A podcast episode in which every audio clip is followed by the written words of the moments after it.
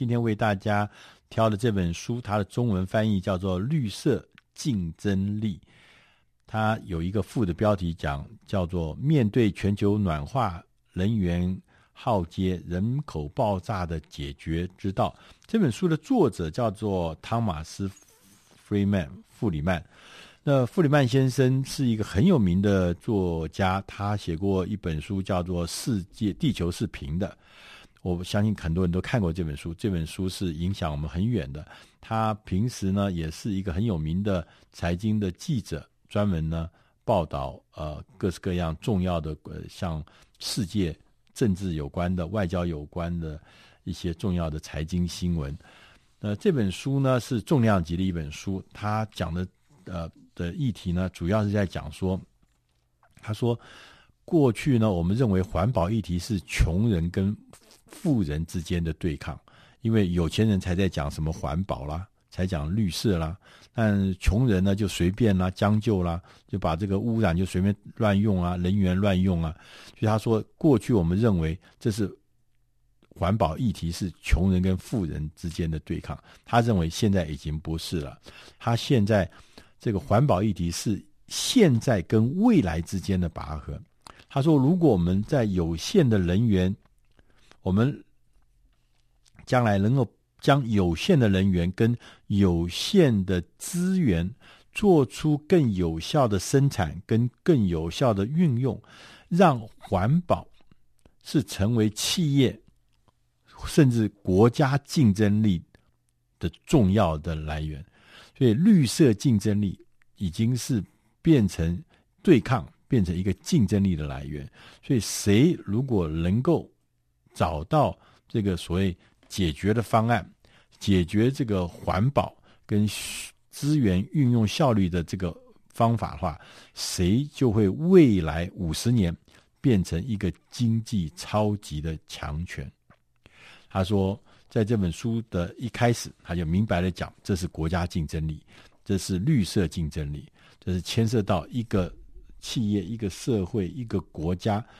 未来五十年的是不是能够在全世界扮演关键角色的关键。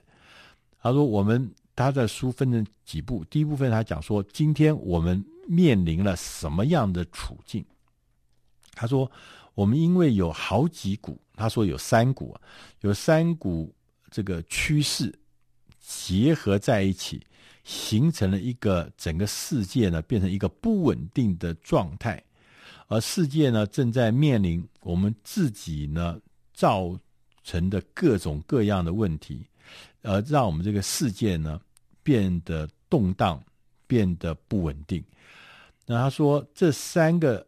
重要的决定性的趋势包含，第一个是热，它就是暖化的意思。他说：“因为我们现在呢，我们这个地球呢，因为呃超量的使用，呃我们的能源超量的燃烧啦，砍伐我们的这个森林啦，大面积的耕作啦，农业耕作或是工业化的成种种原因，让整个世界温室效应变得。”很高很高，这温室效应的排放量呢，是比以前没有从来没出现过的高，所以整个世界热，非常的热。第二个是一个趋势呢，是平，这整个世界呢，由于我们呃全世界的竞经济的竞技场一直存在着某一种平衡，所以让更多的人，而且是来自全世界各个角落的人呢，加入了这个。全球的经济，尤其是网络来了以后呢，包含着数位化，包含网际网络呢，都让我们这个世界变成平的。这也是作者他写的那本书《地球是平的》，因为平的，所以说就会产生一些全新的、不一样的生活方式、作业方式、贸易、经济都会变得不一样。第三个是挤，拥挤的挤。挤？他说，我们的人口呢，从一九五零年到二零五零年这一百年间，我们的全世界的人口增加了三倍。到了二零五零年，全世界有超过九十亿的人口。那其实大部分的人口的增长呢，又偏偏发生在那些没有能力承担的国家。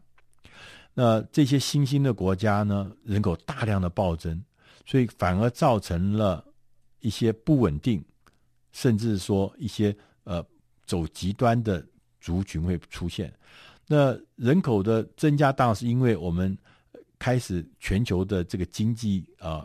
变得比以前富裕，健康改善，然后疾病呢得到有效的控制。同时，全球的经济的援助，所以就让这个世界呢，因为热、因为贫、因为挤，所以把整个世界呢重新变得不一样。他说：“如果我们现在什么都不做，将来整个局势就会变成不可逆，而且是不可改变的这个后果。那这些改变会影响未来好几个世代，所以我们必须要有新工具。”新的措施跟新的思维，在书的第二部分，他讲说为什么我们会变成这个样子。而我们在世界上面呢，目前在人员呢，在气候呢，在生物多样性方面呢，至少面临了六个不同的难题。第一个难题是世界人口正在成长，但是我们对于越来越稀有的供给却需要越来越大，资源就是有限的。资源的供应也是有限的，可是人口越来越多，当然我们就消耗了越来越多那有限的资源。第二个难题是财富大规模的移转到各个石油的独裁国家。所以石油独裁国家，就是说有一些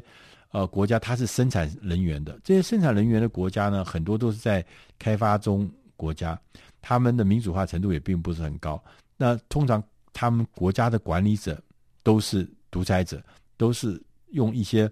不太民主的方式取得政权，而这些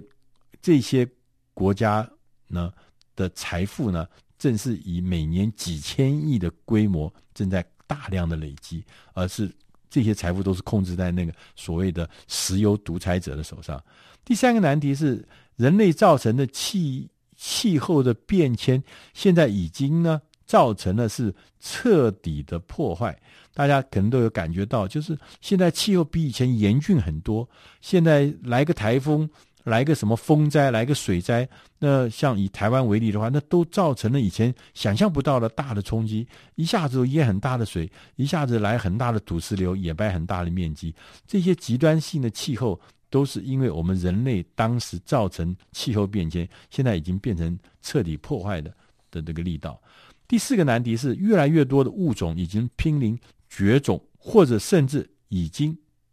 绝种了。呃，他也特别在书上讲到说，现在目前我们在呃所谓热带的森林区的砍伐，每一个秒钟，每一秒钟用一英亩的速度在消失那个森林，所以这个森林呢，事实上是呃大量的不见了。森林的不见，也就代表了。物种的快快要面临绝种，甚至已经灭绝的悲剧。那第五个难题是，开发中国家呢遭遇越来越严重的能源匮乏的问题。根据统计呢，目前呢，世界银行说，地球上有十六亿的人口是没有办法正常获得电力供给的。所以这些呢，呃，情况呢，尤其是在一些刚刚讲的是某一些特别的国家。啊，他们由于政府的施政不当、内战，或者是内战加上施政不当，所以这个人员的匮乏问题是非常非常严重。他们没有足够的人员来让老百姓能够过正常的生活。第六个难题是美国，他认为美国应该必须要出来，来建立一套一致性的系统，来解决世界的这些难题，尤其是这些跟人员的呃。有关的这个挑战，美国应该要出来扮演一个呃比较积极的角色，但看起来好像美国没有。那在这本书的第三段，他还讲到说，那我们要如何在种种的困难之中，如何向前迈进呢？那他说有几个方法，他他认为有三呃，我有五个方法。他说这五个方呃六个方法，这六个方法呢？呃，他认为说，其实美国应该是出面来用这些方法来出面来解决这个难题。他说，如果美国不用这些方法来解决这些难题的话，美国在未来的五十年，他不不一定会扮演世界的强权、经济的强权，他也不一定可以继续保持他那领导的位置。他说，有些什么方法呢？他说，第一个方法是说，在为时还不太晚的之前，我们就要有一个选择，一个选择，一个艰难的选择。的选择什么？选择我们要扮演这个角色的一个政治的决心。那因为我们在我们在很多政治上面，我们可以看到，因为不同的政治、不同的立场，对于解决绿色能源、绿色环保这件事情，这个政治上的决心还是不够坚定。他说，第一个方法就是要做出确立的政治决心；第二个方法呢，是要构建一个配送。环保能源的平台，一种能源上的网际网络，而这个是一个很重要的事情。第三个事情呢，是第三个方法是以不一样的方式来塑造市场，能够譬如说提高能源的价格，提高能源使用的效率，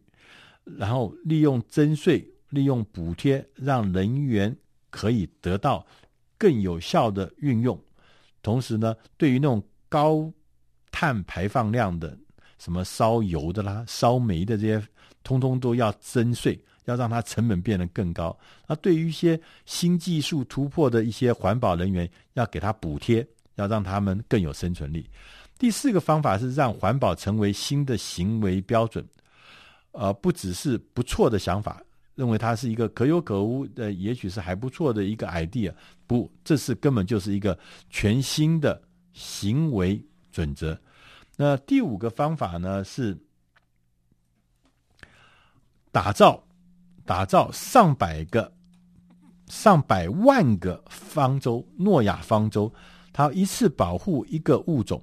然后确保生物的多样性。就像圣经上讲的诺亚方舟一样，如果我们不能够建立这样一个一个的保护物种多样性的方舟，真的我们的生生存的这个。呃，陆地上面的物种就会一个一个一个的消失。第六个方法，他也特别强调说，美国要作为世界领袖的话，一定要能成为环保能源商业化解决方案的领导者。他特别强调，美国如果可以比其他的国家更绿一筹，绿就是绿色环保的意思，更绿一筹的话，他可以用更少的资源得到更有效率的能源效率。它才能够保持强大、永续发展的优势。呃，到最后，他在这本书里面特别讲到说，未来有两个经济很大的发电厂，一个是中国，一个是美国。他说，美国呢想要发动全国性